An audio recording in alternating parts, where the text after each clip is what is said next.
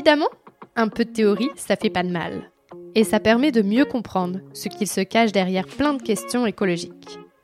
À travers Diman Plus, j'essaie d'expliquer des concepts de manière simple, pédagogue et sans prise de tête.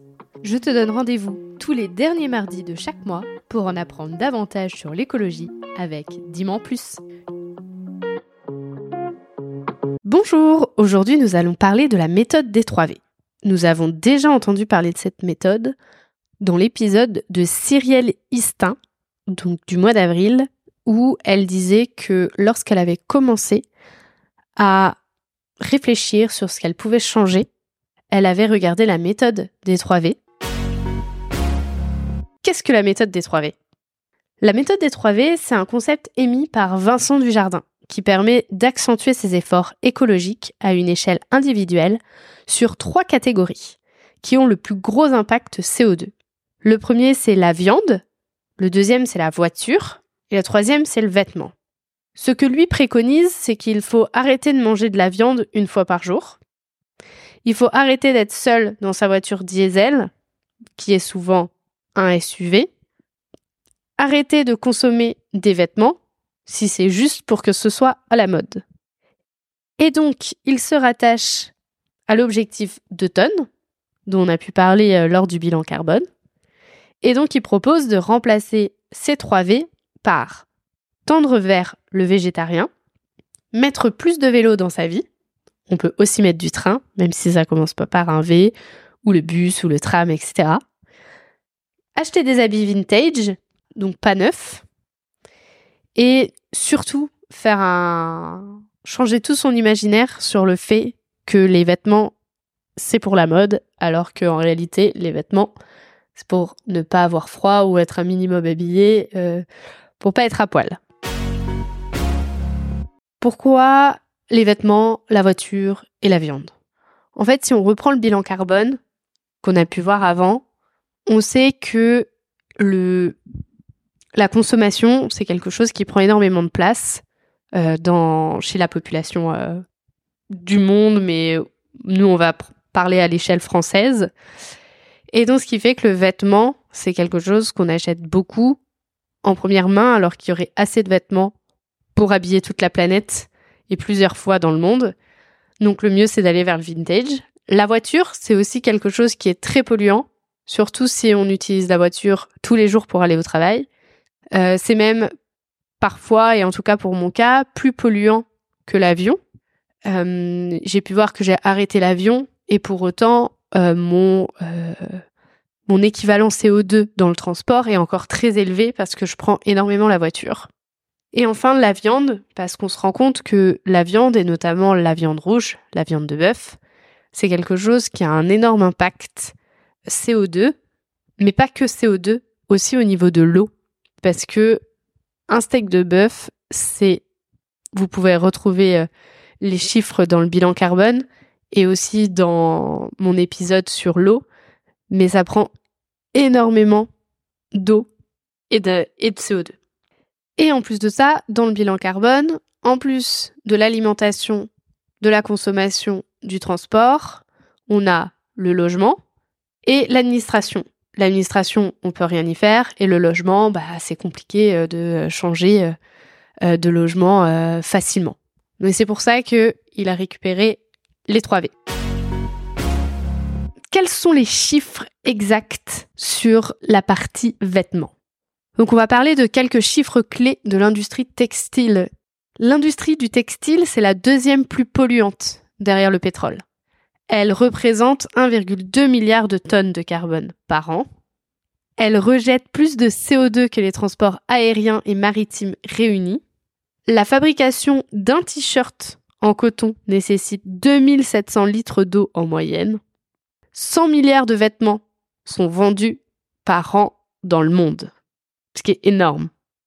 Et en Europe, 4 millions de tonnes de vêtements sont jetés chaque année par les consommateurs. Et ça, c'est qu'en Europe. Mais comment agir pour consommer moins de vêtements?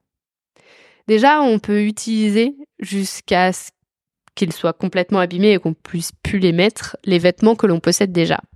Rien que pour se rendre compte un peu de l'étendue qu'on a dans nos armoires, on peut aller regarder quels sont les vêtements que l'on n'a pas mis cette dernière année. Parce qu'on a un peu des vêtements préférés qu'on met régulièrement et des vêtements qu'on met pour des occasions. Et donc on n'a pas envie de les jeter parce qu'on sait que de temps en temps on a une, occasion et on a envie de les garder. Et après, il y en a d'autres où on les garde alors qu'en réalité on sait qu'on les remettra euh, peut-être plus jamais ou c'est du au cas où. Mais le au cas où n'arrive jamais. Et donc pourquoi pas faire un tri pour pouvoir euh, donner ou vendre ces vêtements en seconde main? Dans, le, dans la même idée, au lieu bah, d'acheter neuf, pareil, si on a envie de changer un peu sa garde-robe, on peut aller euh, sur des sites euh, qui, qui font de la seconde main ou Emmaüs par exemple. Mais pareil, il faut aussi faire attention au mindset. Parce que si on change pas son mindset de la consommation, si on va acheter des vêtements pour acheter des vêtements en disant ouais mais je prends pas du neuf, je vais sur Emmaüs, c'est pas forcément euh, la meilleure des idées. Faut aussi réfléchir à est-ce qu'on en a vraiment besoin de cette nouvelle chose, même si c'est pas du neuf. Et enfin, pour limiter l'usure des vêtements, donc pour qu'ils durent le plus longtemps possible, c'est aussi ne pas les laver juste parce qu'ils ont été portés qu'une fois. Alors si ça pue la transpi, bien sûr. Mais est-ce qu'un jean, on a vraiment besoin de le laver tous les jours? Je sais pas. Est-ce qu'une robe, on a besoin de la laver à chaque fois? Est-ce qu'un pull, on a besoin de laver à chaque fois? Il y a des vêtements où oui, euh, genre les sous-vêtements, les chaussettes, euh, oui, on les lave à chaque fois, mais est-ce qu'on a besoin de laver tout quand ils ont été portés qu'une fois? En sachant qu'en plus de ça, plus on lave et plus ça diffuse de microplastiques dans les océans, parce que le polyester, il relâche des microplastiques à chaque lavage qui terminent bah, forcément dans nos océans. Quels sont les chiffres pour la viande? Donc les chiffres clés de la viande, c'est que un Français, il consomme aujourd'hui 89 kg de viande par an. C'est deux fois plus que nos grands-parents et trois fois plus que nos arrière-grands-parents. 65 milliards d'animaux sont abattus chaque année dans le monde. 286 milliards de tonnes de produits carnés, donc à base de viande, sont ainsi consommés chaque année. La production mondiale de viande a quintuplé entre 1950 et 2000. En 1992, une ferme américaine produisait 945 porcs par an contre 8400 porcs en 2009.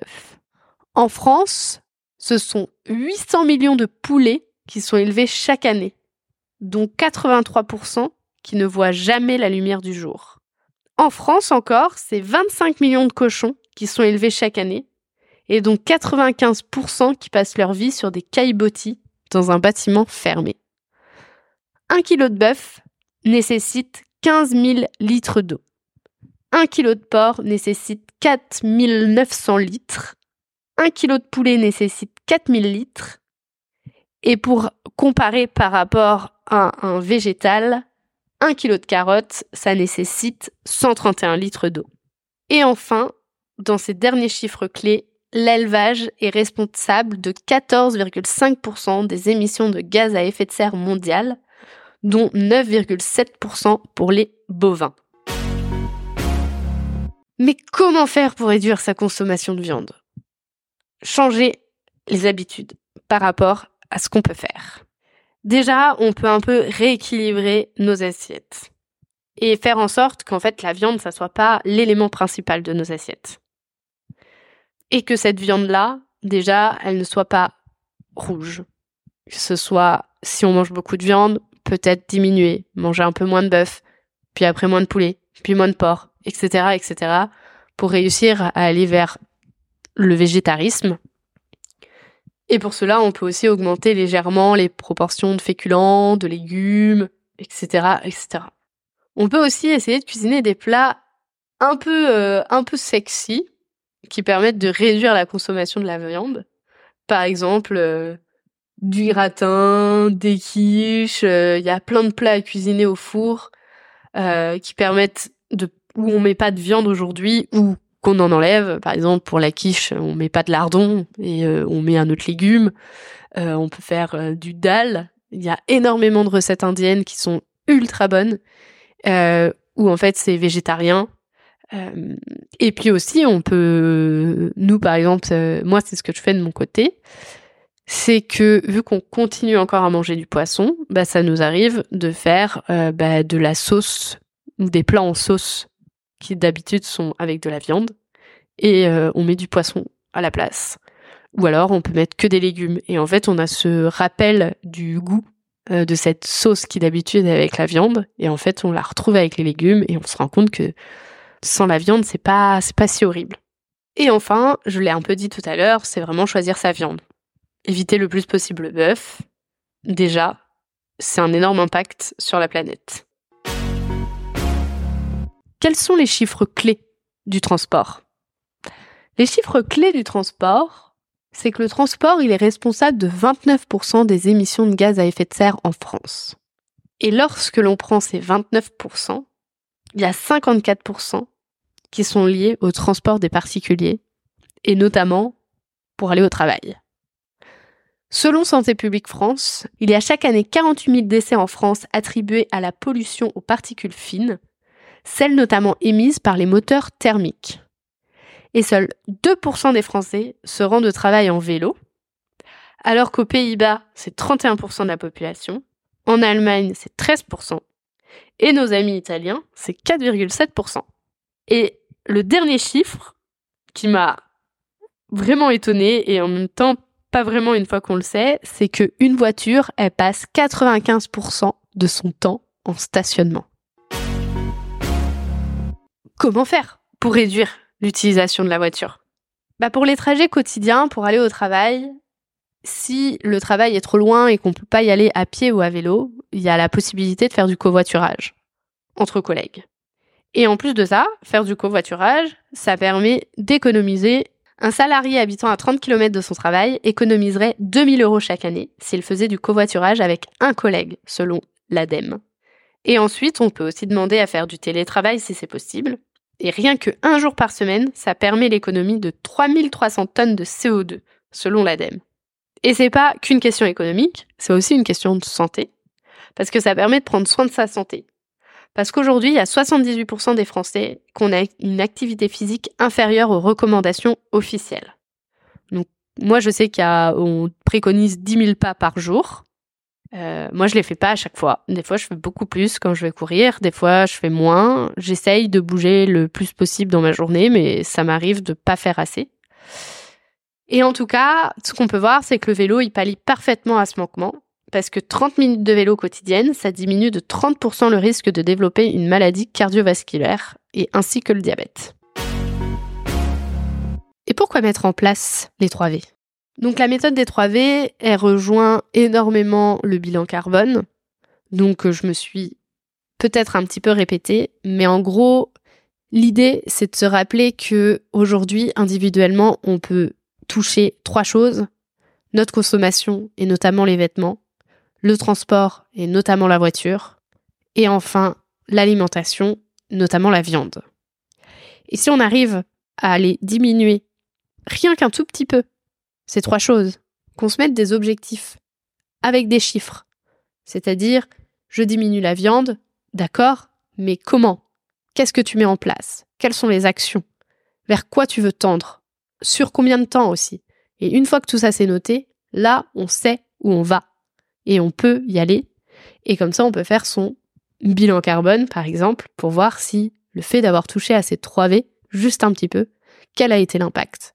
Et une fois qu'on a réussi et qu'on est sur quelque chose de facile, parce qu'on a changé cette habitude, le plus compliqué c'est de changer l'habitude, et une fois qu'on a réussi à changer cette habitude, eh ben on peut aller plus loin. Et surtout, ce qu'il faut pas oublier, c'est que on n'est pas tout seul. À plusieurs, c'est plus facile.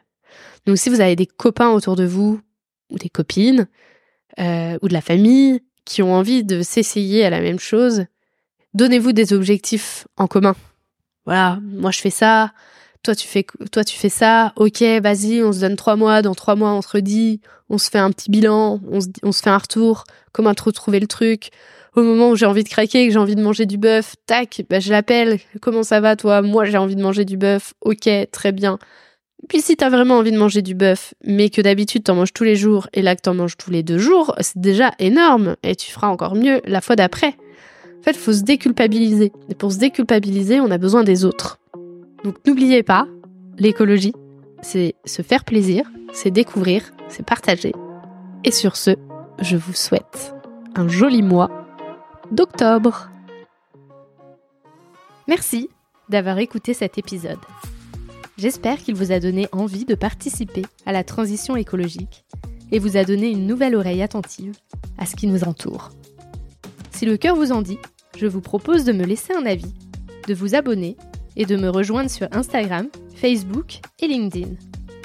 Vous pouvez m'envoyer un message à évidemment e.vie.de2ment.podcast.gmail.com. En attendant mardi prochain, je vous souhaite, évidemment, de jolis moments de vie en pleine nature.